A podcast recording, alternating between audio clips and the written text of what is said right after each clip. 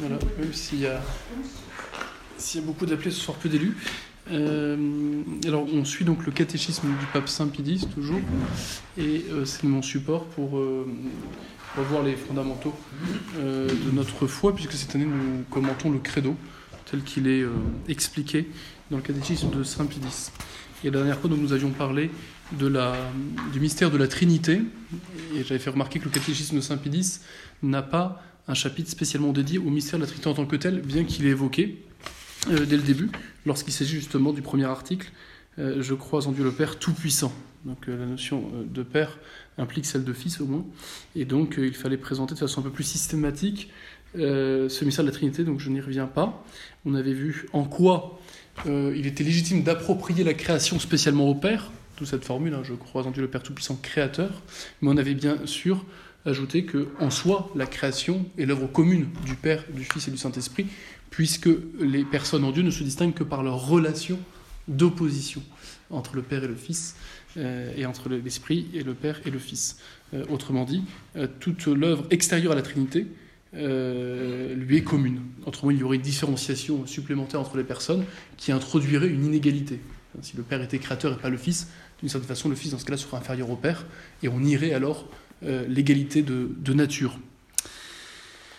Après donc avoir euh, vu euh, cette question, donc pourquoi la création est-elle attribuée particulièrement au Père, il nous faut voir la question suivante euh, du chapitre donc 2 de cette première partie du catéchisme pour adultes du pape Saint Pidis. Donc euh, cette question c'est Dieu a-t-il soin du monde et de toutes les choses qu'il a créées?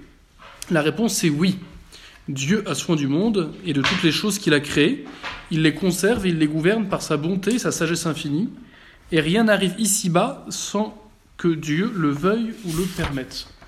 Euh, autrement dit, euh, eh bien, euh, la création, qui est un acte de volonté de Dieu, mais aussi d'intelligence, car comme être intelligent, Dieu agit nécessairement pour une fin, implique que Dieu ait un plan, qu'il gouverne ce qu'il crée selon le but pour lequel il a créé. Euh, à noter d'ailleurs qu'il est marqué Dieu a-t-il soin du monde hein. Euh, Là, on, voyez, on parle bien, on insiste bien sur le fait que c'est toute la Trinité qui a créé, donc c'est toute la Trinité qui. euh, la question se pose de, la providence par rapport à toute la Trinité. Et, remarquons donc bien que cette, euh, cette question de la providence, en fait, eh bien, vient immédiatement après la question de la création. Puisque si la création est un acte euh, de volonté obéissant à un but, Dieu étant intelligent, il agit pour euh, une fin, il a alors un plan euh, pour chacun des êtres qu'il crée, afin qu'ils atteignent leur but selon leur nature propre, bien sûr. La façon d'atteindre le but pour un minéral, un végétal, un animal n'est pas la même que pour l'homme ou l'ange qui est doué d'une liberté. Il n'empêche qu'ils ont tous été créés en vue d'un but, ultimement, nous le redirons, eh bien, la manifestation de la bonté de Dieu, à savoir sa gloire. Car je vous l'avais dit, euh, qu'est-ce qui peut motiver Dieu à créer sinon lui-même? Puisque Dieu est la bonté même, il ne peut rien d'autre, il ne peut aimer euh, rien d'autre que lui-même. Et donc tout ce qu'il crée, il le crée en raison de sa propre bonté qu'il veut manifester. Tout ça donc pour dire que euh, Dieu gouverne le monde qu'il crée, ce monde ne lui échappe pas, pour la première raison que j'ai dite, que la création est être intelligent qui suppose donc euh, un but et un plan pour euh, atteindre ce but, mais aussi pour la seconde raison que la création n'est pas un acte du passé. La création est un acte continuel. Dans la mesure où créer veut dire faire quelque chose à partir de rien, cela suppose que les créatures, une fois qu'elles sont faites, elles restent en continuelle dépendance avec celui qui est l'auteur de l'être. Autrement dit, aucune créature, euh, fût-elle même humaine ou angélique, ne possède en elle-même sa raison d'exister. Aucune créature se définit comme étant l'existence même, autrement dit. Mais cette existence, elle nous est, elle nous est commune à nous tous, car nous avons tous en commun de la recevoir continuellement de celui qui est l'être même et qui communique cet être, le créateur. Donc il ne faut pas concevoir la création comme un lancer de dés il y a bien longtemps, et puis euh, les choses se sont euh, développées, si je puis dire, indépendamment de Dieu. Non, parce que pour continuer à exister, il faut que euh, concomitamment Dieu pense à sa création. Hein Euh, on dit souvent si euh, Dieu ne pensait plus à nous, on mourrait, mais en fait c'est faux. Si Dieu pensait plus à nous, eh bien on serait annihilé. On retomberait dans le néant. Et c'est aussi une des raisons pour laquelle on dit que Dieu, on distingue différents modes de présence hein, de Dieu à sa création, Et, et, le premier mode de présence, dans lequel s'enracinent tous les autres, c'est le mode de présence par, par création, justement. Hein, on dit que Dieu est présent par essence, c'est-à-dire que partout où il y a de l'être, Dieu est présent, parce que Dieu communique immédiatement l'être à ces choses qui existent. Ce qui implique de dire que du coup Dieu est présent en enfer. Non pas en tant que connu et aimé dans sa Trinité, mais en tant que créateur maintenant, continuellement, les démons et les âmes damnées dans l'existence. Voilà, on distingue cette présence de Dieu par essence de la présence de Dieu par science, en tant qu'il connaît du coup tout ce qui advient partout il y a de l'être, puisque c'est lui qui le maintient, de la présence de Dieu par mode de, justement de gouvernement, comme on dit qu'un roi est présent à tous ses sujets par l'intermédiaire de son administration, bah Dieu est présent à toute sa création dans la mesure où directement ou indirectement il peut y intervenir. Et enfin, on distingue ces trois modes de présence du mode de présence bien spécifique de Dieu dans son intimité, dans l'âme des créatures rachetées et graciées. Autrement dit, le mode singulier de présence de Dieu euh, dans l'âme du juste, dans l'âme sanctifiée par la grâce, eh bien, euh, n'a rien de commun avec les autres modes de présence dont on parlait, qui est lié au fait qu'il est créateur. Puisque dans l'âme du juste, par la grâce, Dieu se rend présent dans son intimité même, Père, Fils et Saint-Esprit. Cette présence de Dieu Trinité dans l'âme du juste s'enracine et est permise par le fait que c'est euh, le même Dieu, euh, Trinité, qui est aussi créatrice de son âme, et qui fait qu'elle peut agir au-dedans, et lui être présent. Mais c'est bien un mode de présence nouveau qui distingue radicalement l'âme pécheresse, entachée du péché originel non effacé ou du péché mortel non pardonné, de l'âme sanctifiée. Ce qui fait dire d'ailleurs à certains, je crois, pères de l'Église, qu'une âme en état de grâce glorifie mieux Dieu que toute la création matérielle. Parce que la bonté de Dieu est plus manifeste, ainsi que sa puissance, lorsque la Trinité est abritée dans une âme créée, que lorsque simplement des choses émanent du rien. Puisque, de par la grâce sanctifiante, l'homme acquiert cette similitude avec Dieu, similitude dans son intimité, et pas simplement euh, de l'effet à la cause, la cause créatrice qui ne dit rien de Dieu dans, sa vie intime, mais qui dit simplement sa capacité à faire émerger l'être à partir de. Tout ça pour dire que donc euh, la création étant un acte intelligent présupposant donc un but, euh, il y a un plan euh, pour gouverner ces créatures selon le but pour lequel Dieu les crée. D'autre part, Dieu continuant en permanence à maintenir dans l'être sa création, eh bien, il ne lui est pas étranger. Tout cela contre ceux qui veulent bien d'un Dieu, mais d'un Dieu à la façon euh, des sociétés de pensée, euh, à la façon de la franc-maçonnerie, à la façon des Lumières. Ils reconnaissent bien regardez la Déclaration des droits de l'homme, hein, ils disent hein, sous les auspices de l'être suprême, je crois, c'est commence comme ça. Mais en fait, la conception qu'ils ont de Dieu, c'est simplement celui d'un grand architecte qui a lancé des dés il y a bien longtemps, mais qui n'a aucun plan précis sur la création, encore moins sur l'homme. On comprend donc qu'on n'a pas de mal à glisser vers un athéisme pratique, à savoir que l'homme se prend, dans la suite de cette déclaration, comme principe et fin de son propre agir, remettant la souveraineté au peuple et non à Dieu, cause de toute souveraineté, de toute autorité. Vous voyez? Eh bien, c'est là parce qu'ils ont une conception de Dieu qui est la conception tronquée dont je viens de vous décrire, qui s'oppose à l'idée que la création soit un acte volontaire et donc intelligent, et qui ne tient pas compte du fait que la création est un acte continué.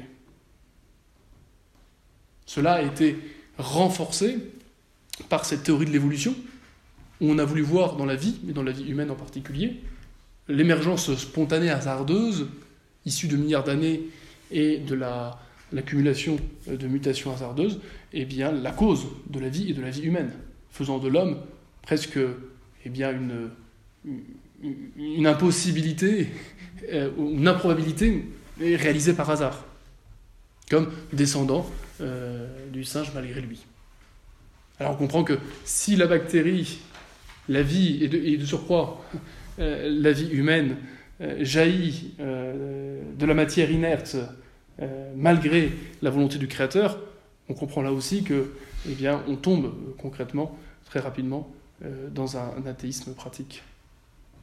Et c'est pas un hasard que de cette théorie scientifique qui n'a quasiment aucune preuve qu'elle-même, eh bien, on la maintienne parce qu'elle justifie, elle la caution intellectuelle, eh bien, d'un agir euh, moral athée, c'est-à-dire prenant euh, l'humain comme sa propre mesure.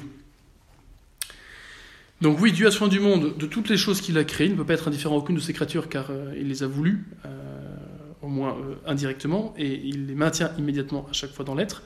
il les conserve au sens, donc c'est grâce à lui qu'elles continuent d'exister, autrement elles retomberaient dans les néants. Elle les gouverne par sa bonté et sa sagesse infinie. Donc l'idée de sagesse indique qu'il ordonne toute euh, euh, cette symphonie composée par la multitude des êtres créés a sa gloire. Et c'est ainsi que rien n'arrive sans que Dieu le veuille ou le permette. Rien de ce qui arrive n'échappe à Dieu. Alors on va voir le problème que ça pose par rapport à la question du mal, et spécialement par rapport à la question du mal du péché. Ça pose de sérieuses difficultés en théologie, mais euh, il faut le maintenir sous peine de faire de Dieu soit un Dieu inconséquent qui ne s'occupe pas de sa création, donc un Dieu qui n'est pas intelligent, donc un Dieu qui n'est pas un Dieu, soit de faire un Dieu impuissant, qui regarderait le mal comme un spectateur. Euh, vous voyez Frankenstein qui est dépassé par sa propre machine, quoi. Bon. Euh, un Dieu impuissant, et le premier, c'était lequel euh, ou inintelligent, c'est-à-dire ayant s'étant amusé avec ses dés, les ayant lancés, mais ne s'occupant pas de ce qu'il va devenir. Quand vous dites annihiler, concrètement. Euh, annihiler, c'est réduire à rien. C'est impossible. C'est-à-dire que même quand vous cramez quelque chose, il va toujours descendre. Bah Donc euh, il reste de la matière. Et je l'avais dit la dernière fois, le fait que l'homme ne soit pas capable d'annihiler, c'est le signe qu'il n'est pas capable non plus de créer. De la façon qu'il ne peut pas faire à partir de rien, il ne peut pas réduire quelque chose à rien. Il y a des exemples d'êtres qui ont été annihilés? Non, justement. On ne peut pas exclure en soi que Dieu, et c'est la théorie de certains pour éviter l'enfer, qui dit que Dieu ben, en fait, détruirait les âmes damnées, euh, parce que comme Dieu est bon, il ne supporterait pas qu'elles souffrent, euh, et donc il les détruirait. Bon, en soi, il n'y a pas d'impossibilité mathéphysique que Dieu puisse revenir sur l'acte créateur et, arrête de vouloir telle créature, mais on comprend qu'en sagesse, c'est tout à fait contraire à l'intelligence de Dieu qui n'apprend pas ce qui arrive après coup, le faisant revoir son plan. Et on reverra par rapport à la question du mal. Dieu n'est pas surpris par le mal qui arrive. Il l'a prévu de toute éternité. Ce qui ne veut pas dire qu'il l'a voulu, bien sûr. Ça, on va repréciser ça après. mais, on, va on repréciser ça après. Mais donc, euh, dans, cette, dans, cette certitude que Dieu connaît tout ce qui va arriver, parce que Dieu n'étant pas dans le temps, il a un seul regard, euh, tout le bien et le mal qui va, être, euh, qui va jaillir de sa création, si je puis dire, il serait incohérent de vouloir revenir sur, sur, sur la création. Même si de puissance absolue, comme on dit, hein, vous savez, quand on parle de la puissance de Dieu, euh, on distingue en théologie ou en métaphysique la puissance ordonnée de Dieu et la puissance absolue. La puissance absolue, c'est pour dire tout ce que Dieu peut faire sans considérer autre chose que sa propre volonté. On avait dit, il peut faire tout ce qui est possible, c'est-à-dire tout ce qui n'est pas contradictoire. De puissance ordonnée, c'est quand on considère la volonté de Dieu en corrélation avec ses autres attributs, notamment euh, bah, sa sagesse, qui fait qu'il n'agit jamais en vain. Euh, rien n'arrive si sans que Dieu le veuille ou le permette. Notez bien, vouloir et permettre, c'est deux choses différentes, on le redira. Ah, euh, vous voyez, vouloir et permettre, c'est deux choses différentes. Hein. Euh, permettre, c'est ne pas empêcher quelque chose que je pourrais empêcher.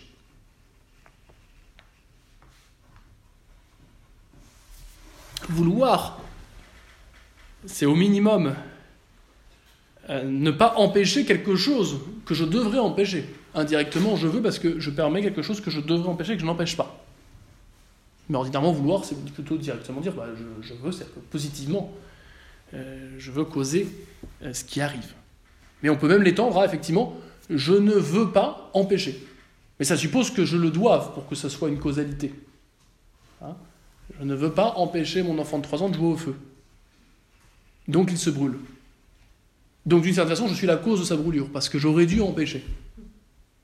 Et je ne peux pas euh, lui en vouloir de cette brûlure vu son âge. Le même enfant de 15 ans que vous n'empêchez pas de s'amuser avec le feu de se brûler, vous auriez pu l'empêcher. Mais vous n'avez en aucun cas, euh, vous avez permis, mais vous n'avez en aucun cas voulu qu'il se brûle. Car vous n'aviez pas le devoir de l'empêcher. Vous auriez pu l'empêcher, mais vous n'aviez pas le devoir. Et donc, euh, votre, le fait que vous ne l'ayez pas empêché n'équivaut pas à une volonté négative qu'il se brûle. Voyez? Donc, vouloir ne pas, c'est pas la même chose que ne pas vouloir. c'est ça que je veux dire. Voyez? Bon. Donc là, on dit que, ben, euh, au minimum, tout ce qui arrive, y compris le, pire des, la pire des horreurs, Dieu le permet. C'est-à-dire qu'il ne l'empêche pas. Mais on verra pour que le mal moral, justement, on ne parlera jamais de volonté. Parce que Dieu n'est absolument pas responsable, il n'a absolument pas le devoir d'empêcher ce qui se passe. Mais c'est vrai que si on ne veut pas tomber dans le Dieu impuissant, euh, ou le Dieu, oui, le Dieu impuissant, le Dieu fantoche, il faut quand même dire qu'il permet, c'est-à-dire qu'il pourrait de soi empêcher le mal. On est obligé de le dire. Autrement, euh, on fait du mal quelque chose de supérieur à Dieu, d'une certaine façon. Mais on va, on va après, on va bien revenir sur la question du mal et du péché, hein, mais c'est pour poser un peu les choses. Donc aujourd'hui, les gens ils veulent bien un Dieu, mais un Dieu qui ne s'occupe pas d'eux? Parce que l'objection la plus fondamentale à l'existence de Dieu, c'est pas tant des problèmes métaphysiques tels que le mal, quoique parfois ça arrive, mais c'est surtout la question de ma liberté. Donc Dieu est conçu comme un empêchement de ma liberté. Liberté conçue comme cette puissance, c'est un cher Nietzsche, conçue comme possibilité de tout faire. Et si donc il y a une norme supérieure euh, qui précède mon choix, eh bien elle est contraignante. Et si cette norme est supérieure à moi, c'est qu'elle vient d'être supérieure. donc on préfère que cet être supérieur n'existe pas, ou que s'il existe, qu'il ne s'occupe pas de nous, et qu'il ne dicte pas de normes pour une création justement qu'il n'aurait pas voulu, mais qui aurait surgi spontanément par hasard, après dix mille années, d'une matière inerte. Pourquoi euh, dites-vous que rien n'arrive ici-bas sans que Dieu le veuille ou le permette? Donc il y a une insistance, parce qu'on voit bien justement la, question euh, du mal se profiler. On dit que rien n'arrive ici-bas sans que Dieu le veuille ou le permette, parce qu'il y a des choses que Dieu veut et commande, et d'autres qu'il n'empêche pas, comme le péché. Donc on maintient bien cette distinction, car c'est bien deux choses réellement distinctes. La situation du bien qui se fait dans le monde euh, n'est pas la même euh, que le mal par rapport à l'action de Dieu. Et c'est pour ça qu'on utilise deux mots différents, vouloir et permettre. Pour d'une part disculpabiliser Dieu du mal et en même temps montrer qu'il n'est pas, pas en soi impuissant devant, qu'il pourrait l'empêcher. Il faut tenir les deux. Il n'est pas soi du mal, mais en même temps, le mal ne lui échappe pas.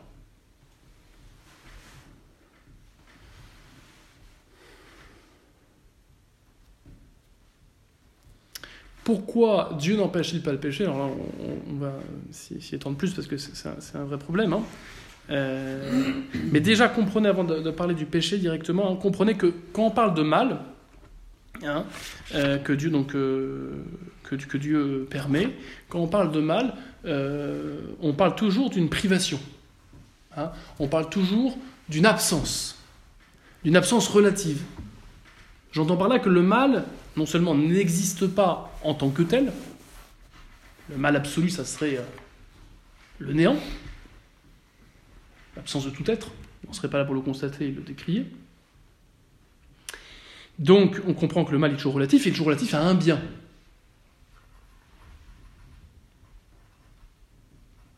À l'existence d'un être qui va être privé. Pour qu'il y ait une privation, justement, eh bien, il faut qu'il y ait un sujet qui soit privé de quelque chose. Donc, il faut qu'il y ait un bien dominant. Le mal, c'est donc une privation d'un bien dû au sujet qui en est privé. Le sujet devrait avoir ce bien, il ne l'a pas. Donc le mal, c'est une absence, c'est une absence relative à un sujet qui en est privé parce qu'il devrait l'avoir. Donc le mal absolu, ce serait le néant, donc ça n'existe pas. Le mal, en le, mal euh, conçu comme relatif, il est toujours sur un sujet. Et pour que ce soit un vrai mal, il faut que ce soit une privation de quelque chose qui devrait être là et qui n'est pas. Donc je prends un exemple là. Euh, le fait qu'un humain ne voit pas, c'est un mal et non seulement une absence, mais une absence de quelque chose qui est dû à la nature humaine que de voir. Un arbre qui ne voit pas, il y a bien une absence qui affecte un sujet, mais ce n'est pas un mal, parce qu'il n'appartient pas à la nature de l'arbre de voir. L'humain n'a pas d'aile, c'est une absence. Ce n'est pas une privation contrairement à l'oiseau qui n'aurait pas d'ailes, qu'elle n'appartient pas à la nature humaine d'avoir des ailes. Ce c'est pas qu'une absence. Une absence relative à un sujet, mais un, sujet qui devrait avoir ce bien-là et qui ne l'a pas. Euh, donc c'est toujours relatif et à un sujet et à un bien qui devrait être là et qui n'est pas là. On comprend alors que le mal conçu comme essentiellement une absence d'être ne peut pas être causé directement par Dieu. Dieu étant l'être par nature. Et on avait démontré cela, donc j'y reviens pas. Dieu, qui est la source de tout être, ne peut pas être directement cause du non-être. Ça n'a pas de sens. Qui dit cause dit dépendance dans l'être. Le non-être qui est le mal ne peut donc pas avoir de cause directe.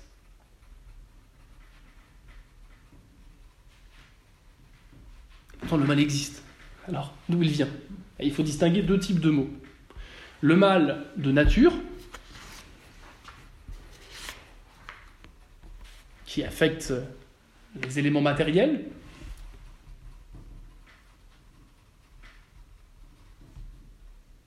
un tremblement de terre, un séisme, un incendie, un chien qui naît avec cinq pattes. Du mal de l'homme, ou du mal en tout cas euh, de la créature libre, parce qu'on peut mettre l'ange aussi dedans, où là on va distinguer euh, le mal qui est le péché, qui est propre aux créatures libres, hommes et anges, et puis le mal de la peine, qui est propre aussi à la créature responsable. Et même dans nos sociétés, on ne punit pas des animaux ou des végétaux, on punit que des gens qui sont responsables. Donc il y a le mal de nature qui affecte la, la création matérielle, et puis il y a le mal propre à la créature spirituelle, responsable, où il y a deux types de mots, le péché, dont n'est pas capable un animal ou un végétal ou un minéral par définition, et puis la peine, le mal de peine, qui est le, châtiment proportionné à cette faute.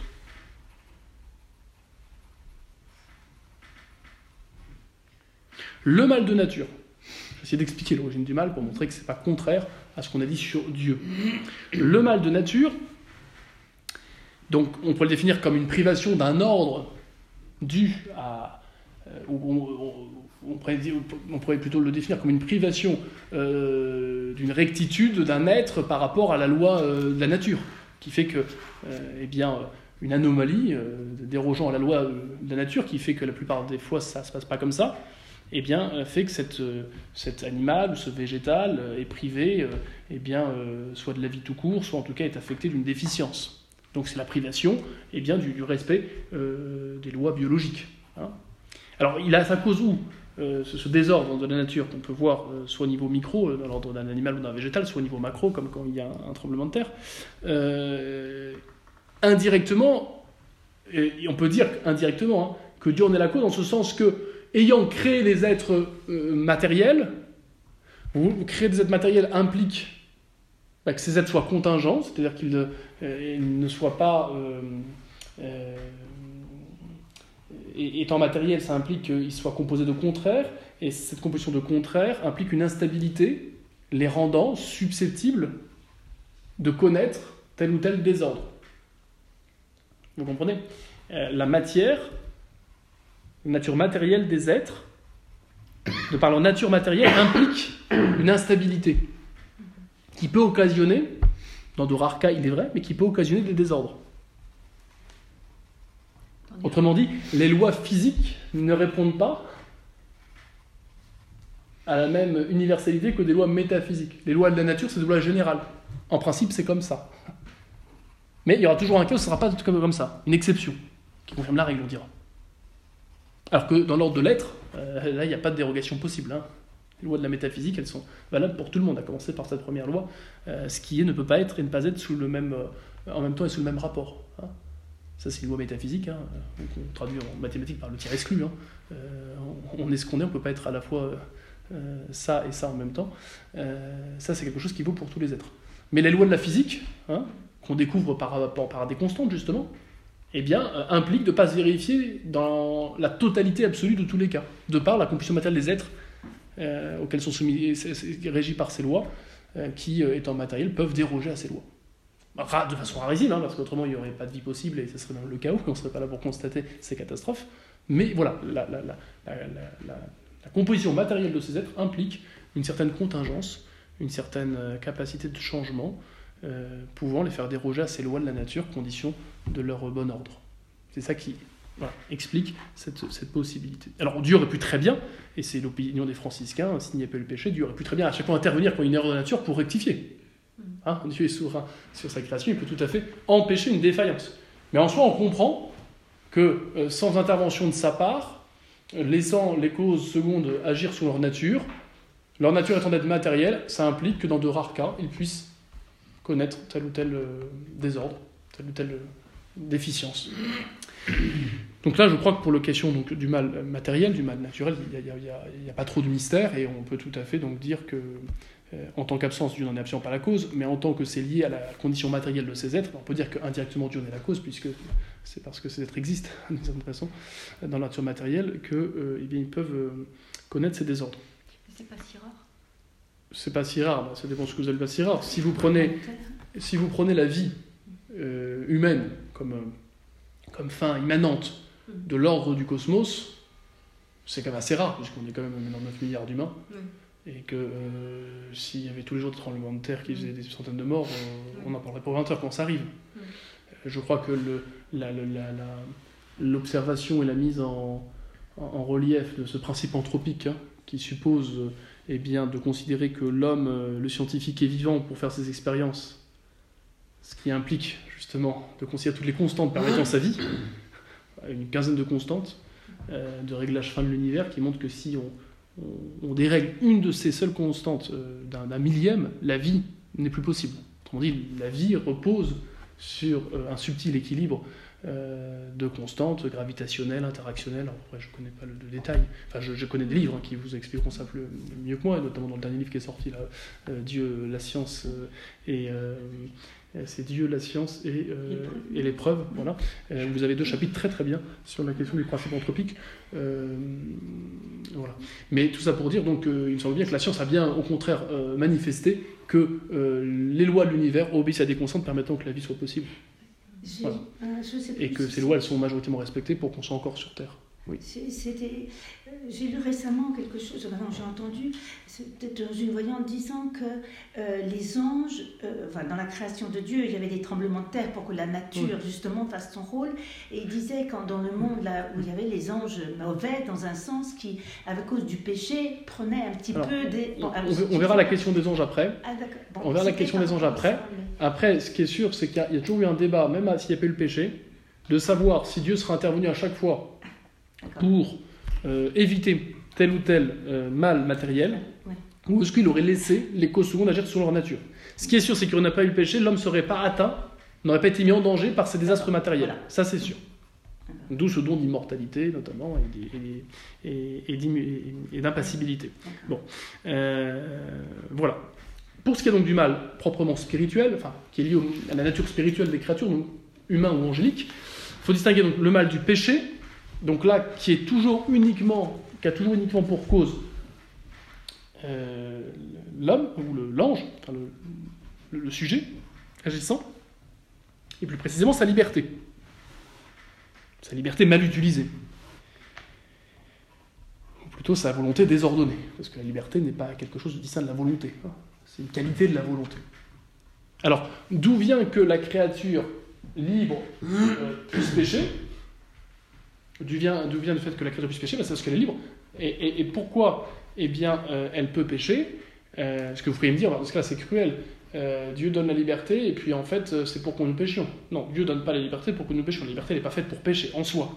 Hein, la liberté, elle est uniquement le fruit de notre indifférence par rapport au bien qui nous entoure. Je veux dire par là que la créature spirituelle, humaine ou angélique, est faite pour le bonheur, qui ultimement ne se trouve que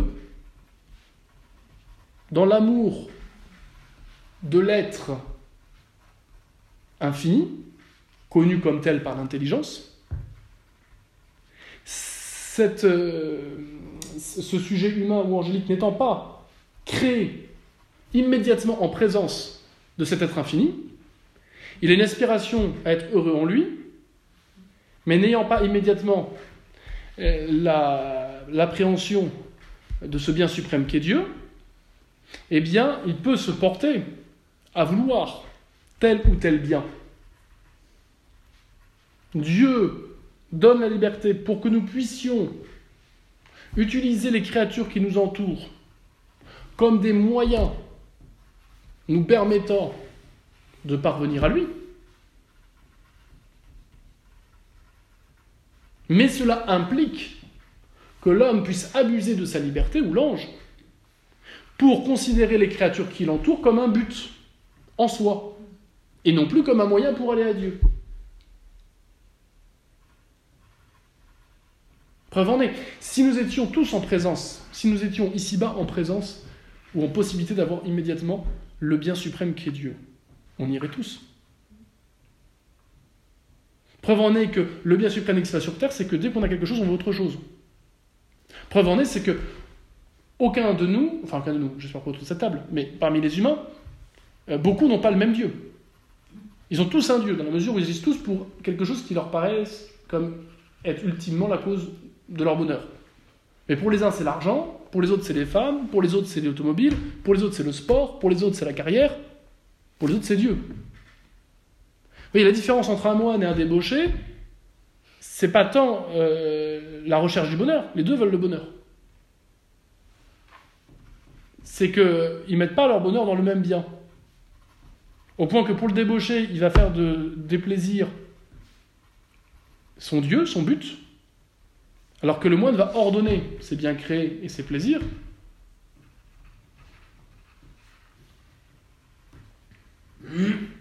au but ultime pour lequel il est fait, Dieu. Connu aimé déjà par la raison, élevé par la foi ici-bas, et puis euh, par la vision au ciel. Donc pourquoi on est libre sur Terre C'est qu'il n'y a rien sur Terre qui immédiatement peut me rassasier complètement? Donc je suis en capacité de m'auto-déterminer à vouloir telle ou telle chose. C'est ça qui fonde ma liberté. Entre telle ou telle chose, il y a toujours un aspect positif qui fait que je peux le choisir, et puis un aspect négatif qui fait que je n'ai pas le choisir. Même entre deux réalités bonnes en soi, je veux dire. Hein. Euh, euh, entre devenir pompier ou devenir professeur, bah, il y a des avantages, il y a des défauts. Il n'y a pas une solution qui est absolument satisfaisante. Qui présente que des avantages. C'est ça qui fait que j'ai le choix. Si s'il y avait que des avantages d'être pompier, que des défauts d'être professeur, personne ne voudrait être professeur et tout le monde y serait pompier. Euh, pareil pour, pour, le mariage. Sans faire de mariage de vocation, il faut quand même discerner qui, avec qui on se met, dans la mesure où euh, c'est vrai qu'il n'y en aura aucune qui sera absolument parfaite. On va dire aucun pour les femmes, mais je me situe du côté. Bon. Et que par conséquent, bah, il y aura toujours, sous un certain aspect, euh, un avantage d'épouser celle-ci plutôt que celle-là. Qu'est-ce qui fait que mon choix est libre d'épouser celle-là plutôt que celle-ci? C'est pas tant mes sentiments que ma volonté. De vouloir en premier lieu le bien de celle avec qui j'ai choisi de faire ma vie plutôt que le bien de l'autre. Celui qui hésite entre être euh, prêtre dans le monde, euh, euh, prêtre enseignant ou prêtre missionnaire, ou, eh bien, il y, a bien des aspects positifs à être plutôt enseignant, bien des aspects positifs à être missionnaire, il y a bien des aspects négatifs à plutôt être missionnaire qu'en paroisse, et ainsi de suite. Bon. Donc, alors là, ça s'ajoute après une dimension naturelle, qui fait que ce qui compte, c'est d'être là, d'être là où Dieu veut qu'on soit. C'est pas uniquement l'évaluation de notre propre, de, de notre révélation propre des avantages qu'on y voit. Mais comprenez bien que voilà, il n'y a aucune alternative, même entre deux biens, euh, qui est absolument satisfaisante, qui est absolument euh, attrayante. Et c'est ça qui permet d'avoir une capacité souveraine de choisir. Mais de choisir entre plusieurs biens. Car en soi, la liberté, la volonté libre, ne nous est pas donnée pour choisir entre un bien et un mal. Preuve en est, c'est que personne ne choisit le mal pour le mal. Même celui qui se suicide, c'est pour le bien qu'il prétend euh, appréhender de ne plus souffrir sur cette terre. Autrement dit, on agit toujours, même quand on fait le mal, sous apparence de bien. Autrement, on ne ferait pas le mal qu'on fait. Et celui qui dit moi je fais le mal pour le mal, à l'apparence de bien, c'est de pouvoir s'opposer à tout ordre et dire euh, je me prends pour mon propre principe. Donc c'est le bien, c'est la gloire qu'il met à dire qu'il agit euh, pour le mal.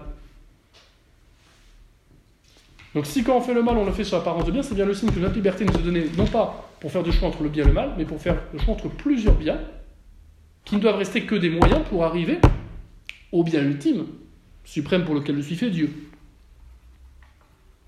Le péché arrive lorsque, précisément, j'abuse de ma liberté et j'aime excessivement un bien. C'est le cas de tout péché. Et parfois même au point d'en faire mon propre Dieu, ça c'est le cas du péché grave. Où là je préfère à Dieu un bien créé. Quand il y a simplement un amour excessif du moyen, mais sans faire pour autant un but, on parlera de péché véniel, de péché léger, celui qui fait un péché de gourmandise sans se rendre malade. Bon, mais il dérange pas gravement la loi de Dieu. Donc, il aime de façon excessive un moyen, parce que le but c'est de se nourrir, c'est pas d'abord de se faire plaisir quand il mange, mais pas au point de faire du ventre son Dieu. Donc ça reste quand même un péché léger en ce sens que ça ne le détourne pas de sa fin ultime. En revanche, celui qui euh, mange tellement uniquement pour le plaisir, non pas pour se rassasier, et qui est prêt à se faire vomir pour ça, il est prêt à déroger gravement la de Dieu pour son ventre. Donc il fait de son Dieu sa priorité, et fait de son ventre donc son Dieu. Vous voyez Donc comprenez bien que Dieu nous donne la liberté, et cela c'est le corrélatif de notre condition d'être créé, et d'être créé sans avoir immédiatement connaissance, possession de notre but, Dieu lui-même, et c'est pour ça que le se nomme libre, mais cette liberté qu'il nous donne, il ne nous la donne pas pour choisir entre le bien et le mal, mais pour choisir les meilleurs moyens permettant d'arriver à notre but. Mais le corrélatif de tout cela, que Dieu ne veut pas, mais que Dieu permet en donnant à la créature cette volonté libre, c'est qu'on puisse abuser de cette liberté. En faisant d'un bien créé qui doit être un moyen, et eh bien un but. La seule façon, autrement dit, que Dieu aurait eu de nous créer en toute. Euh, euh, enfin, la seule façon que Dieu aurait eu de nous créer avec une, une intelligence, une volonté, sans qu'on puisse abuser de notre liberté, ça aurait été de nous créer directement au ciel. Au ciel, on n'aura pas la liberté de pécher. Non pas qu'on sera contraint de ne pas pécher par euh, des gardes qui nous empêcheront de défaillir, mais parce qu'en présence immédiate du bien suprême, rien ne pourra nous faire vouloir autre chose que ce qu'on a. Donc spontanément, notre volonté désirera toujours vouloir ce qu'elle aime déjà, et rien d'autre. Et en ce sens, on ne parle pas de liberté des élus. Je dis bien en ce sens. Parce que c'est pas, ils ne sont pas contraints pour autant. La liberté des élus? Cette liberté des élus, elle se manifeste par le, fait que, euh, eh bien, euh, d'une part, c'est une, liberté au moins externe, il n'y a pas de coercition. Leur adhésion, elle est interne, hein, elle est spontanée. Leur nature n'est pas violentée. Donc en ce sens-là, ils demeurent libres comme au ciel. Et puis après, ils ont une liberté de choix, non pas par rapport, je l'ai dit, au but, puisqu'ils sont déjà en présence de celui-ci, contrairement à nous sur Terre, on peut changer de but dans la vie. En revanche, ils ont une liberté de choix par rapport eh bien, à, euh, à des actes seconds de leur intelligence et de leur volonté. Ils peuvent choisir de rentrer en contact avec telle âme, de parler à tel ange, de contempler tel aspect euh, euh, du, corps glorieux de notre Seigneur. Et donc ils pourront, on aura toujours un on ne sera pas inerte au ciel. Dans la vision de Dieu, on ne la quittera jamais, on voudra toujours ça comme but. Ça ne nous empêchera pas, dans cette vision, ou par communication d'idées, eh bien, de vouloir connaître ou d'aimer plus telle ou telle. Euh, euh, de se porter sur telle ou telle euh, réalité seconde. vouloir rentrer en, contact avec son ange gardien, vouloir parler avec son arrière-grand-mère qui est aussi au ciel, vouloir, ça n'empêchera pas donc d'avoir en ce sens encore la liberté de choisir de parler à sa grand-mère plus qu'à son frère, à l'instant où lui parle bien sûr. Voyez? Euh, car n'étant pas Dieu, l'élu ne peut pas être euh, immédiatement en interaction avec tous les autres. Indirectement, on le saura parce qu'on verra tous le même Dieu, et en Dieu, on verra ce qu'il en est de tous les autres, mais ça n'empêchera pas qu'on puisse avoir des contacts personnels. Bon, mais c'est une autre question. Et puis, la question du mal de peine, qui est donc cette rétribution du péché qui vise à compenser le désordre occasionné par cet amour excessif euh, d'une créature, ça, ce mal de peine qui est propre à la créature responsable et donc capable de pécher, c'est un mal pour le coup qui est directement voulu par Dieu. Parce que c'est un mal qui est un bien. C'est un mal pour la personne qui est l'objet de cette peine. Mais en soi, c'est un bien, l'exécution de la justice. Lorsque le bourreau exécute une peine prononcée par un tribunal juste et compétent, il fait un acte vertueux. Il contribue à l'application de la justice dans le pays. La peine n'est qu'un mal relatif à celui qui en est l'objet. Qui peut devenir un bien lorsque, bah, lorsque c'est sur terre ou au purgatoire, car cela peut lui permettre d'expier ses péchés et ou de se convertir. Et qui peut être uniquement un mal et pour toujours un mal pour le cas bah, de celui qui est en enfer, parce que la peine est impropre à le convertir et à faire réparer ses péchés, puisque son cœur reste détourné de Dieu. Donc, on dira, vous voyez que pour le mal de peine, Dieu est directement là cause, tant qu'il fait quelque chose de bon, il, il fait un acte de justice qui compense le désordre lié à un amour excessif d'une créature. Pour le mal de péché, Dieu n'en a absolument pas la cause, c'est uniquement la créature abusant de sa liberté. Car le mal du péché consiste dans la privation de, de l'ordre que devrait avoir mon action pour atteindre Dieu comme but ultime. C'est ça le péché. Ce qu'il y a de désordre dans le péché, c'est le fait que je ne considère pas la loi de Dieu dans mon agir, me détournant ainsi du coup du but. Et c'est cette non-considération de la règle qui est la raison de péché.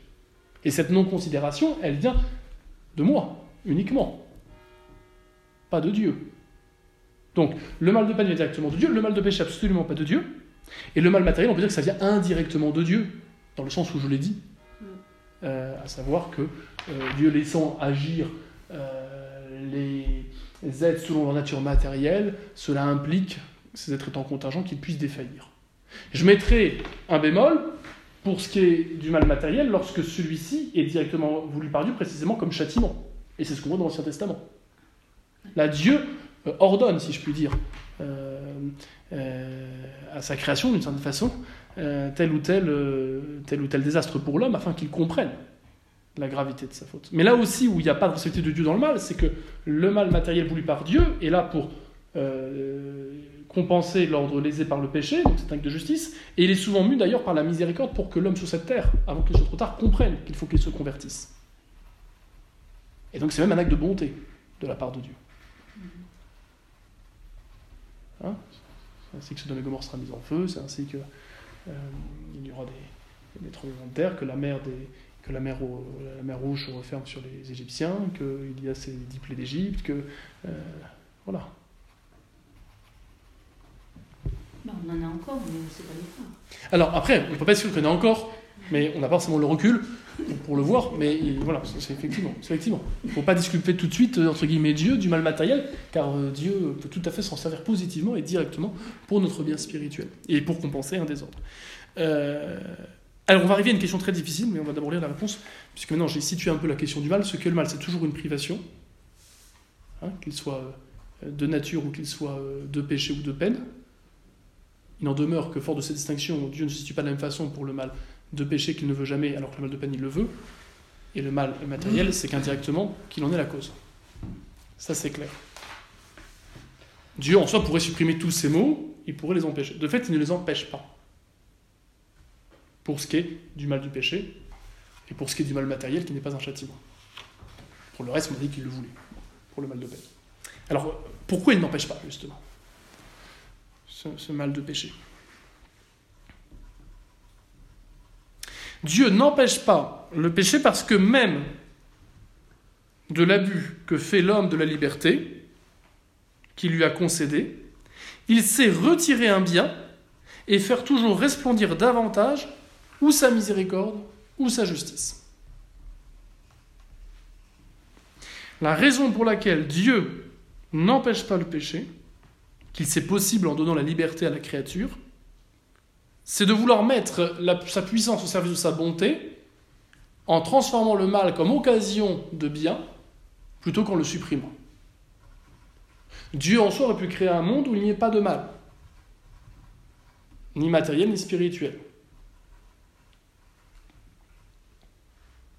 Mais il a préféré créer un monde bon, avec possibilité qu'il y ait du mal, en vue de manifester de façon encore plus extraordinairement sa gloire, faisant de ce mal une occasion de bien.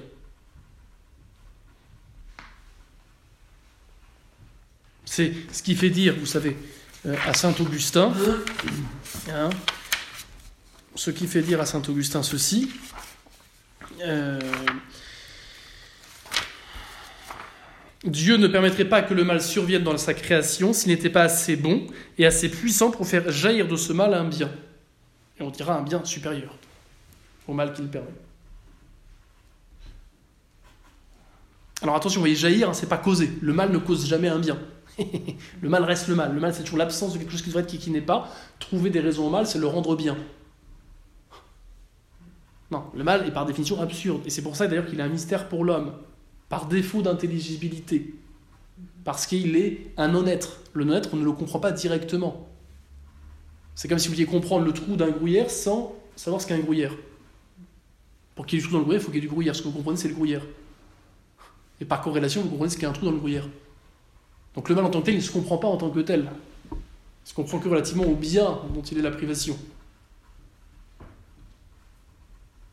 C'est d'ailleurs la raison pour laquelle Dieu ne peut pas vouloir immédiatement le non-être. Ça n'a pas de sens. C'est pour ça que Dieu n'est jamais la cause immédiate du mal, en tant que mal. Parce que vous savez bien que le mal de peine, ce qui vise, c'est le bien. Le bien de la justice qui a été lésé. Euh, donc, euh, donc on dit simplement que Dieu ne, fait pas du mal à un bien, mais il en fait l'occasion d'un bien, c'est pour ça qu'il le permet. S'il n'en était pas capable de faire, faire l'occasion d'un bien, il l'empêcherait. C'est ça qu'on veut dire. Alors en soi, oui, on, aurait pu penser que Dieu fasse un monde où il n'y a pas de mal, ça veut dire que même si ce monde aurait été matériel, il aurait empêché toutes les déficiences de la matière pour une intervention à chaque fois. Et puis il aurait créé, euh, alors soit des marionnettes, hein, des robots, à la place d'anges ou d'humains, soit à la limite, il aurait pu créer que des gens comme la Sainte Vierge. Mais attention, la Sainte Vierge avait une possibilité physique de pécher. C'était pas un robot, elle pouvait tout à fait prendre un couteau et, et se venger sur euh, euh, les, Juifs qui avaient voulu faire condamner à mort son fils. D'ailleurs, ce qui est couronné au ciel, c'est pas tant la plénitude de grâce dont elle est logée dès le début que la correspondance libre à cette grâce. Il n'empêche que moralement, il lui était impossible de faire le mal. C'est ce qu'on va fêter avec l'Immaculée Conception dans quelques jours. Comme vous, il est impossible d'aller tuer votre mère. C'est pas possible. Ou votre fils. C'est impossible moralement, physiquement, vous pouvez. Moralement, c'est impossible. Donc c'est vrai que Dieu aurait pu mettre une telle impossibilité morale pour faire en sorte qu'il n'y ait pas de péché, ou en tout cas beaucoup moins qu'il y en ait aujourd'hui. Il ne le veut pas probablement pour manifester mieux sa gloire, qui est un plus grand bien par rapport à notre propre petit salut et notre propre petit bonheur euh, personnel. Car le mal qu'il permet est l'occasion pour lui d'exercer, de manifester sa justice. Pour ceux qui persévèrent dans le mal, ou de manifester sa miséricorde pour ceux qui s'en repentent. Et il n'y aurait pas de miséricorde s'il n'y avait pas de justice, et il n'y aurait pas de possibilité d'exercer la justice vindicative s'il n'y avait pas de péché. Et en ce sens, Dieu exprime plus grandiosement sa bonté, sa gloire par l'expression de ses attributs, de justice vindicative et puis de miséricorde pour celui qui se repent, que si euh, il n'y avait aucun mal. C'est la raison je vais juste dire que c'est un peu complexe. C'est la raison pour laquelle il faut bien comprendre, ça j'y insiste, Dieu non seulement ne crée pas la planète pour elle-même, contrairement à ce qu'on essaye de nous faire croire avec ce lobby écolo qui infiltre même l'Église. La planète n'est pas créée pour elle-même, c'est la raison d'ailleurs pour laquelle elle sera détruite à la fin des temps, et même embrasée, et de la régénérera une terre nouvelle. Donc on voit bien que la, planète n'est qu'un moyen euh, en vue ultimement de la gloire de Dieu et, et plus prochainement en vue de la vie humaine. Mais même l'homme, où l'ange n'est pas créé pour lui-même. Dans la funeste constitution pastorale Gaudium Espèce de Vatican II sur le rapport entre l'Église et le monde moderne, il est dit que l'homme est créé pour lui-même, il est voulu pour lui-même. C'est très dangereux de dire ça. Car l'homme, fut-il créé à l'image de Dieu, ne peut pas être le but ultime de la création. Il ne reste qu'un moyen par rapport à la gloire de Dieu. Alors non pas un moyen comme un instrument dont Dieu, que Dieu exploiterait, bien sûr. Mais il n'empêche que la création de l'homme et la création de l'ange est subordonnée à la manifestation de la gloire de Dieu. L'homme ou l'ange n'est jamais le propre, son propre but et n'est jamais le but de la création. Ultime en tout cas. Ça veut dire quoi? Et allez ça a des implications très pratiques qu'on pourrait décliner pour comprendre cette crise de l'Église, mais ce n'est pas le, moment. Mais ça veut dire quoi? Mais on, on le redira plus tard. Ça veut dire que il est vrai de dire que Dieu a créé l'homme pour son bonheur, le bonheur de l'homme, la béatitude, quel il l'appelle. Alors, non, mais je vais le dire. Il est légitime de dire que Dieu veut le bonheur des hommes et qu'il le crée pour le salut, qu'il est venu, euh, qu'il a d'abord posé par sa grâce et puis qu'il a redonné par son Fils. Mais il est faux de dire que c'est la fin ultime de la création. La fin ultime de la création, c'est pas le bonheur fut-il la béatitude de l'ange ou de l'homme. C'est la gloire de Dieu. C'est la gloire de Dieu, la manifestation de cette bonté. Si vous commencez à inverser l'ordre, à subordonner la gloire de Dieu au salut, vous faites de l'enfer un échec absolu. C'est-à-dire que l'enfer est l'échec de Dieu, et la créature acquiert un pouvoir sur Dieu de lui faire faire échec à son plan. Du coup, vous faites de l'enfer quelque chose qui n'existe pas et qui est purement théorique, puisque Dieu peut mis en échec. Et puis surtout, euh, vous allez subordonner tous les moyens de salut bah, au bien de l'homme et plus à la gloire de Dieu. Vous allez faire une pastorale qui va être uniquement tournée vers l'homme, comme on l'a aujourd'hui, et plus du tout sur la manifestation de la gloire de Dieu. Ce qui fait qu'un côté pérenne dans la liturgie, ce qui fait qu'un côté pérenne dans le catéchisme, c'est l'immuabilité de Dieu, qui doit se manifester à l'homme. Dieu qui essentiellement Dieu qui ne change pas, et l'homme qui dans sa profonde ne change pas. Donc, qu'il y ait certaines précisions au niveau de l'enseignement, au niveau des expressions liturgiques de telle vérité de foi, adaptées au contexte humain, c'est normal. Mais que le but premier soit eh bien, euh, l'homme ou sa sanctification mal comprise, c'est-à-dire euh, comprise avant la gloire de Dieu pour lequel il est fait, c'est s'exposer à adapter ses moyens de salut jusqu'à les détruire pour contenter l'homme. Vous voyez euh, Ça, je crois que c'est un, des drames dans, la question mal posée du rapport avec le monde depuis 50 ans. La question, c'est pas savoir comment j'amène l'homme de ce temps à ce Dieu immuable et qui s'est révélé une fois pour toutes et dont la révélation est close à la mort du dernier apôtre, et que l'Église n'a pas charge de modifier, mais simplement de transmettre fidèlement. Alors que la question devrait être, euh, donc la question n'est plus voyez, comment j'élève l'homme justement à Dieu immuable, mais la question devient comment j'adapte le message? Alors ils ont dit, on va pas chercher le message, mais comment j'adapte la façon de transmettre le message à l'homme de ce temps? Quitte à prendre des façons de transmettre ce message qui ne soient pas respectueux du message, permettant une compréhension nouvelle du message, jusqu'à le dénaturer. Et ça, c'est pour ce qui est du dogme et du catéchisme. Et en parler, c'est ce qu'on a fait aussi avec la liturgie. Le but de la liturgie devient la participation mal comprise du chrétien. Et plus d'abord le culte à rendre à Dieu le Père par euh, la médiation du Fils euh, agissant euh, par le prêtre, et auquel s'agrègent les fidèles. Alors, faut pas les opposer. On peut tout à fait viser la gloire de Dieu et viser que les fidèles comprennent ce qu'ils font. Je ne suis pas en train d'opposer. Mais je dis que quand on perd de vue cette gloire de Dieu, on en vient à dénaturer les moyens de salut, qui eux sont subordonnés également à la gloire de Dieu. Vous voyez? La dimension cultuelle dans l'Église, elle dépasse la dimension sanctificatrice. Car elle a pour but ultime bah, la gloire et l'adoration de Dieu seul. Ce qui suppose notre réconciliation avec Dieu et donc notre sanctification, car ce qui nous permet d'honorer Dieu en esprit en vérité, c'est que nous sommes réconciliés et que nous sommes ses fils. Et qu'ainsi, à travers nous, c'est d'une certaine façon Jésus qui prie son Père. Hein euh, mais il ne faut pas inverser. Alors je reviens pour le péché, donc euh, si on comprend ainsi que l'homme n'est pas créé par lui-même, l'ange n'est pas créé pour lui-même, mais pour la gloire de Dieu, on comprend alors que la damnation de l'ange, la damnation de l'homme, n'est pas un échec du côté de Dieu. Car la gloire de Dieu n'est pas moins manifestée par sa justice que par sa miséricorde.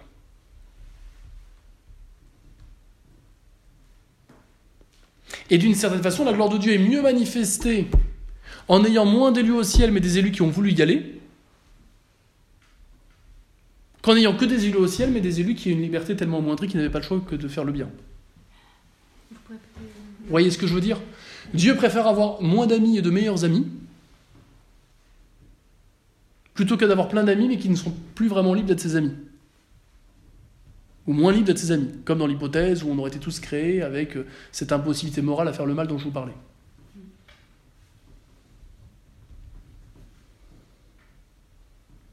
Voilà pourquoi c'est pas un échec la damnation d'un humain ou la damnation d'un ange. Qui, je le rappelle, les anges n'ont pas été créés au ciel, ils ont été créés en état de grâce. Comme l'homme, il n'a pas été créé au ciel, il a été créé au paradis terrestre. Ce n'était pas le paradis céleste, il était en état de grâce, il n'était pas en état de vision. Ce qui le rendait libre, au sens où on l'a dit tout à l'heure. Ce qui le rendait donc capable de pécher, même si ce n'était pas le but pour lequel il avait cette liberté. Alors on va voir le péché de l'ange tout à l'heure, mais la prochaine fois. Mais il faut bien comprendre du coup euh, que euh, la damnation euh, n'est pas un échec du côté de Dieu, mais du côté de la créature. Car la gloire externe, objective de Dieu, est aussi bien rendue en ce sens au ciel qu'en enfer, Alors que la gloire subjective, pour le coup, n'est présente qu'au ciel. On parle de la gloire des élus, dont le bonheur, c'est d'acquiescer justement à cette adoration du à Dieu seul et à cette louange intra-trinitaire. Là où pour les damnés, c'est malgré eux qui glorifient Dieu. C'est contraint pour le coup. Contraint d'abord par leurs propres actes de cette terre à en accepter les conséquences, qui est ce refus de Dieu ayant préféré une créature à Dieu lui-même. Et en ce sens, il n'y a aucun désir des démons d'aller au ciel. Aucun désir des âmes d'aller au ciel. Car ils ne se rétractent pas dans, la cause de leur damnation.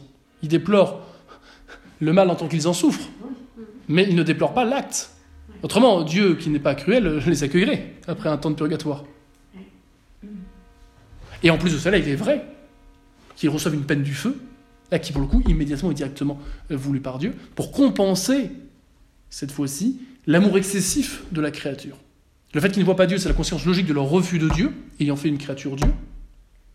Le fait qu'ils soient punis des flammes du feu, c'est pour compenser le mal objectif de cet attachement excessif à une créature. Il y a un désordre objectif dans l'ordre de la justice, à aimer une créature plus qu'elle n'est aimable, en la considérant comme si elle était le créateur. Et c'est ça que la peine du sens va euh, compenser. La volonté s'étant attachée de façon excessive, eh elle va être contrainte de se détacher, d'une certaine façon, par cette peine qui lui est infligée contre elle-même. Alors c'est une valeur expiatrice pour les âmes du purgatoire, parce que précisément, elles n'ont pas refusé que Dieu comme but de leur vie, et elles ont cet amour de Dieu qui fait qu'elles acceptent. Et que vous voyez, paradoxalement, au purgatoire, on leur dirait Est-ce que tu veux au ciel maintenant? Et bien elles diraient non. Par respect de l'amour qu'elles ont pour Dieu, de ne pas se sentir suffisamment prêtes à être auprès de lui. Alors qu'en enfer, la peine du sens, elle n'est pas du tout acceptée comme ça. Donc, au ciel, la gloire de Dieu, elle est à la fois objective et subjective, c'est-à-dire partagée et ratifiée par les élus, alors qu'en enfer, la gloire de Dieu, elle n'est qu'objective, mais elle n'est pas subjective, en ce sens que ceux qui y sont n'y acquiescent pas. Voilà la distinction qu'on pourrait faire. Pour rendre compte quand même que la damnation, encore une fois, n'est pas un échec du plan de Dieu. Alors, deux questions enfin se posent, et je m'arrêterai là avant de parler des anges.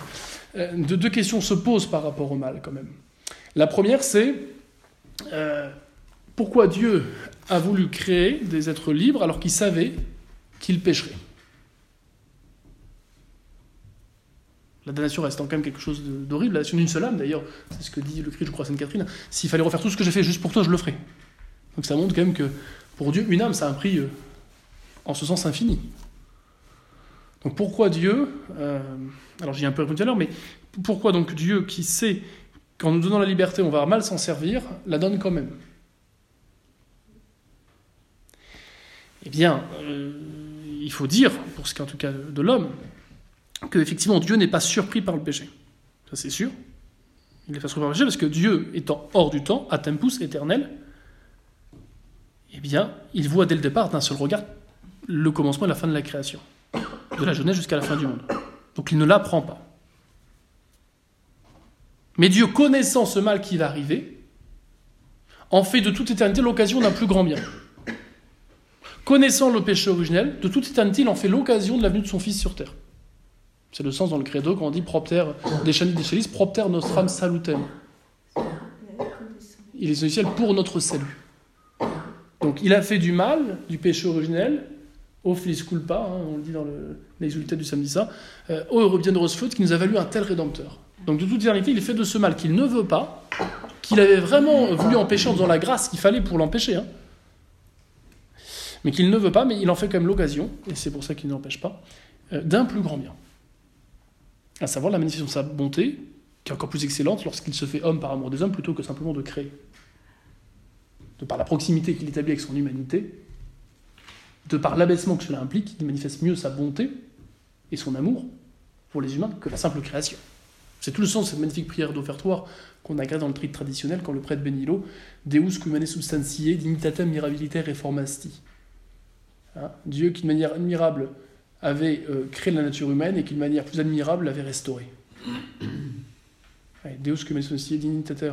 Non, Deus cumane substantiae euh, Dieu qui avait créé admiration admirable et qui l'avait restauré d'une façon encore plus admirable. Voilà. Euh, l'ordre de la rédemption est autrement dit meilleur que l'ordre de la création originale avant le péché, par rapport à la finalité qu'est la gloire de Dieu, la manifestation de sa bonté. Alors vous allez peut-être me dire, alors, du coup Dieu avait donc besoin, si je comprends bien, du péché pour manifester sa bonté. C'est souvent ce qu'on dit euh, à propos de Judas. On dit, bah, si Judas n'avait pas euh, trahi et voulu de l'argent, euh, Jésus aurait été bien embêté parce qu'il n'aurait pas pu être livré, il n'aurait pas pu s'offrir en sacrifice. Alors ne confondons pas connaissance que Dieu a et volonté. Parmi toutes les choses que Dieu connaît, il y a des choses qu'il veut il y a des choses qu'il permet. Et en tant qu'il du temps, il voit ça d'un seul regard. Mais toutes les choses qui se passent ne se passent pas forcément parce qu'il les veut.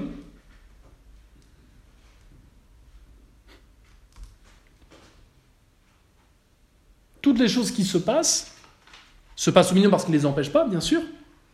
Mais parmi ces choses, il y a des choses qu'il veut, le bien. Et il y a des choses qu'il ne veut pas mais qui n'empêchent pas, le mal pour un plus grand bien. Et c'est pas sa connaissance de ce mal qu'il permet qui cause ce mal. C'est l'existence qu'il voit d'un seul regard de ce mal qui fait qu'il connaît ce mal tel qu'il va se passer. Mais souvent on inverse parce qu'on imagine. On dit, comme Dieu voit ce qui va se passer, demain il n'y a pas le choix de faire ce que je vais faire, y compris les péchés que je vais faire, puisque Dieu le voit comme ça.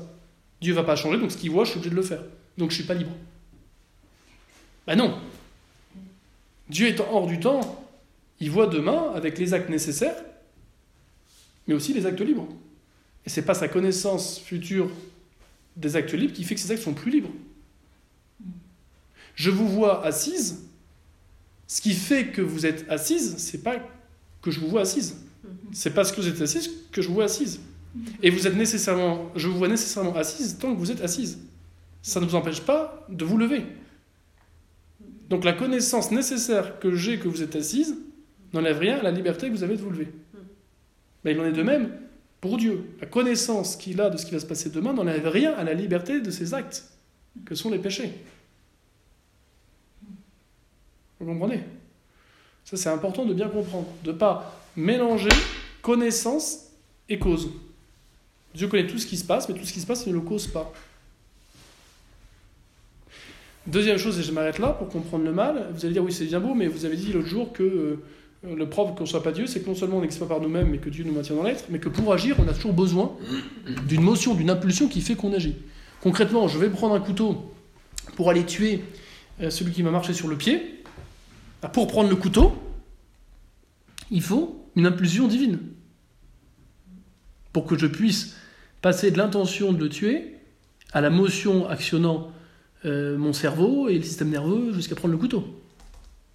Hein, je suis dépendant euh, pour me mettre en mouvement bah, d'un moteur, on l'avait vu. Hein. Bon. Donc on pourrait dire, du coup, Dieu n'est pas étrange au mal qu'il permet, puisqu'il y a même une causalité. Oui, mais rappelez-vous, bien que le mal du péché, c'est pas l'acte en lui-même, c'est en tant qu'il est privé de son ordre. Tuer, c'est en soi indifférent. Si c'est pour me défendre d'une agression juste et que c'est qu'indirectement voulu, c'est bien. Si c'est en cas d'une juste guerre, c'est bien. Si c'est pour exécuter une juste peine, c'est bien. Si c'est pour tuer un innocent, c'est mal. Donc l'acte matériel de prendre un couteau et de tuer, en soi, il n'est pas. Il est ni bien ni mal. C'est tuer un innocent qui est toujours mauvais. Tuer, c'est neutre. Marcher, courir, c'est neutre. Si c'est pour se divertir alors qu'on devrait travailler, c'est pas bon. Si c'est pour attraper le bus qu'on a perdu, euh, c'est bon. Et eh bien, ce parallèle vous explique que du côté de Dieu, c'est la même chose. Dieu ne fait jamais sien le but désordonné. Et c'est la raison pour laquelle, même s'il donne la motion permettant de faire l'action, il ne la donne pas en raison de son désordre. Vous marchez. Pour marcher, il faut avoir euh, un cerveau qui fonctionne, avec un système nerveux qui est connecté aux muscles, qui fait actionner vos articulations. Vous boitez. Ce qui fait que vous boitez, c'est le rhumatisme du genou qui vous fait très mal, ou l'arthrose, ou le ligament qui est cassé. C'est pas le système nerveux et tout ce qui a permis d'actionner le muscle. Ce qui va faire que cette marche devient déficiente, une marche boiteuse, le fait qu'elle soit boiteuse, euh, c'est pas euh, ce qui fait que vous marchez. C'est quelque chose qui, va qui va comment dire, qui va euh, qui va dégrader hein, la cause première de votre marche. Alors bien sûr que si vous ne marchiez pas, bah, on ne verrait pas que vous boitiez. N'empêche que le fait que vous boitiez ne tient pas du fait que vous marchez directement. C'est la même chose. Le fait que nous agissions avec le concours de Dieu n'est pas que Dieu veut qu'on fasse le mal qu'on va faire. Il vient que de nous, ce mal-là.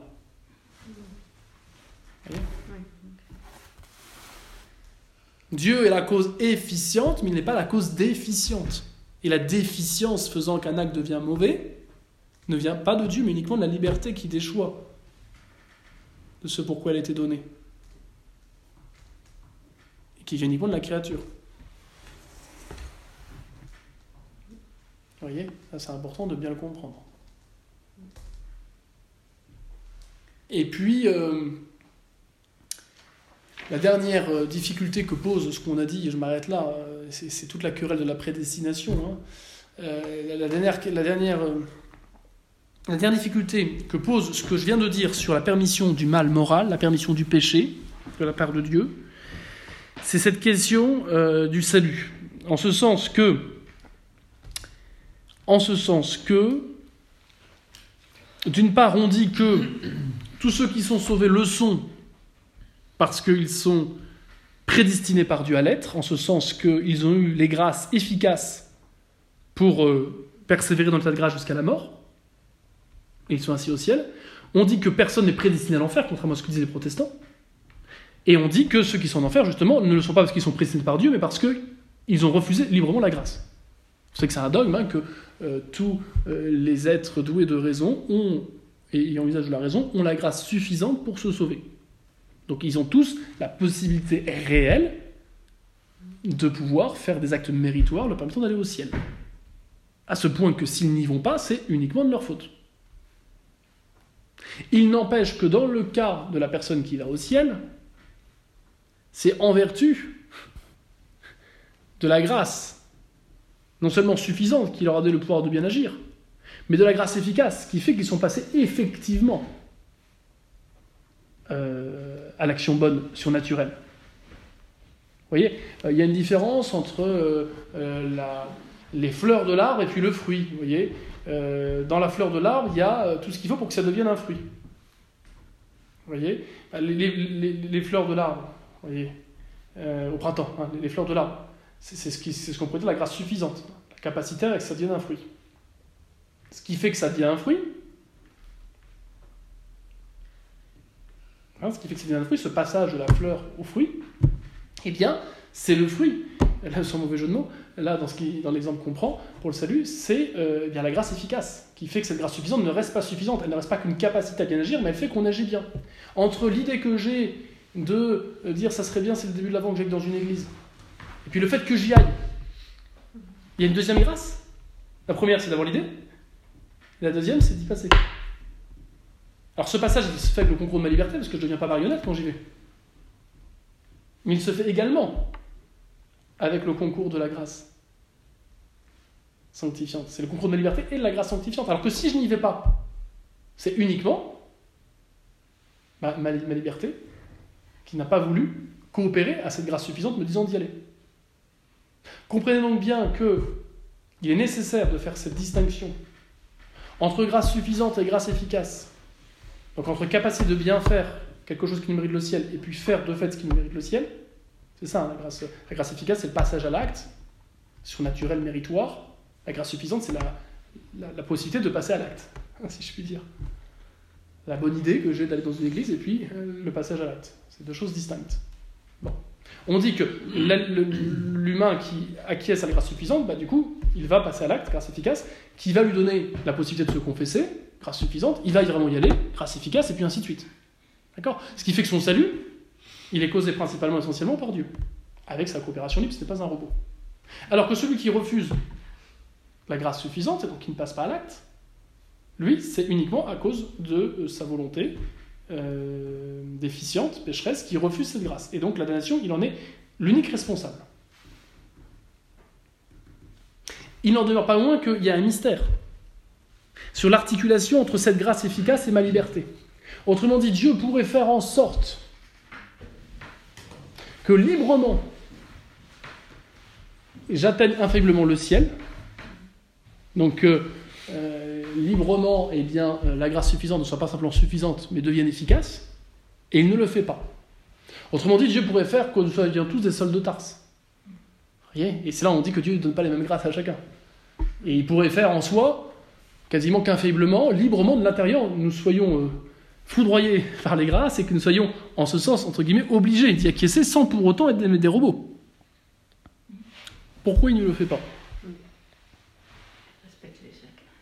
La réponse ultime, c'est de dire que il n'y a pas d'injustice dans la mesure où non seulement après le péché originel, Dieu n'était pas tenu de sauver quiconque, que d'autre part, de par sa mort, tout le monde a bien les grâces suffisantes pour se sauver. Il n'empêche qu'on n'a pas tous les mêmes, certains en ont plus que d'autres, et ultimement, le salut de ceux qui iront bien au ciel, le, salut est lié à un amour, et le fruit d'un amour euh, supérieur. Autrement dit, Dieu ne doit rien à personne dans l'ordre de la grâce, il aime certaines créatures plus que d'autres. Et à ce titre, il leur donne plus de grâce que d'autres. Pourquoi il va permettre à un mourant d'avoir 15 fois la venue du prêtre, à la 15e fois il va pour lui donner un sacrement Et pourquoi notre mourant, il n'y aura aucune fois, aucune fois la visite du prêtre? Mystère de la providence divine.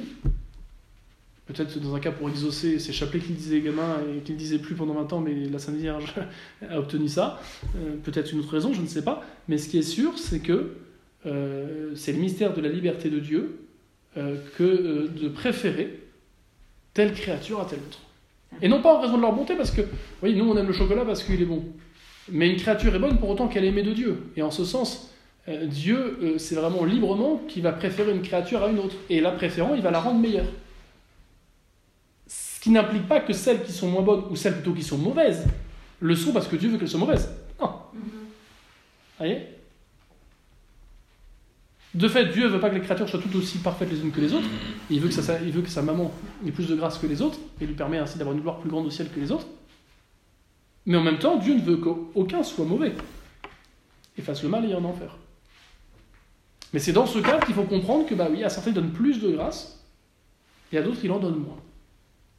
Sans aucune injustice. Et c'est ce qui permet enfin de comprendre, et je m'arrête là, mais que tous ceux qui sont au ciel, ils le sont par la grâce de Dieu avant tout, et leur libre coopération, mais qui a été permise effectivement par la grâce, alors que ceux qui sont en enfer le sont uniquement, non pas par défaut de grâce, mais par refus de libre. Après comprendre le nœud, cette articulation qu'il y a entre ma liberté et la grâce qui fait qu'efficacement je passe à l'acte sans violence, mais en même temps en faisant que bah, quand je passe à l'acte, c'est d'une certaine façon à travers moi, c'est Jésus qui mérite, et c'est pour ça que je peux mériter le ciel, ça c'est un mystère.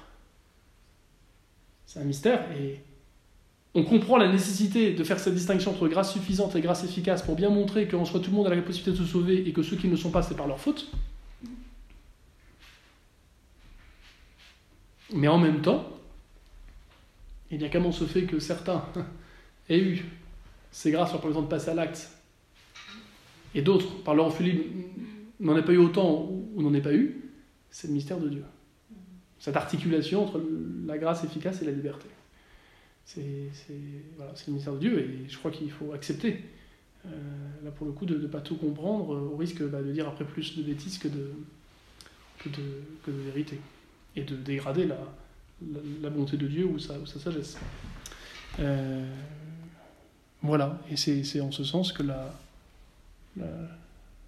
bien comprendre voilà, que le, le, péché, hein, c'est toujours un, une déficience de la créature et, refusant pour ce refusant la, ultimement la grâce. Hein.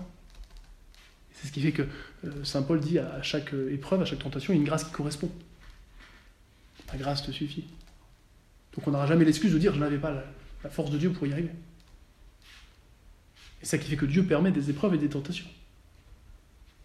On verra ça après avec l'ange, hein, a le péché de l'ange, mais et l'ange après qu'ils ont l'homme, mais là aussi c'est permis pour la gloire de Dieu, qui donne réellement la possibilité à l'homme d'être vainqueur du mal, par la coopération libre à sa grâce.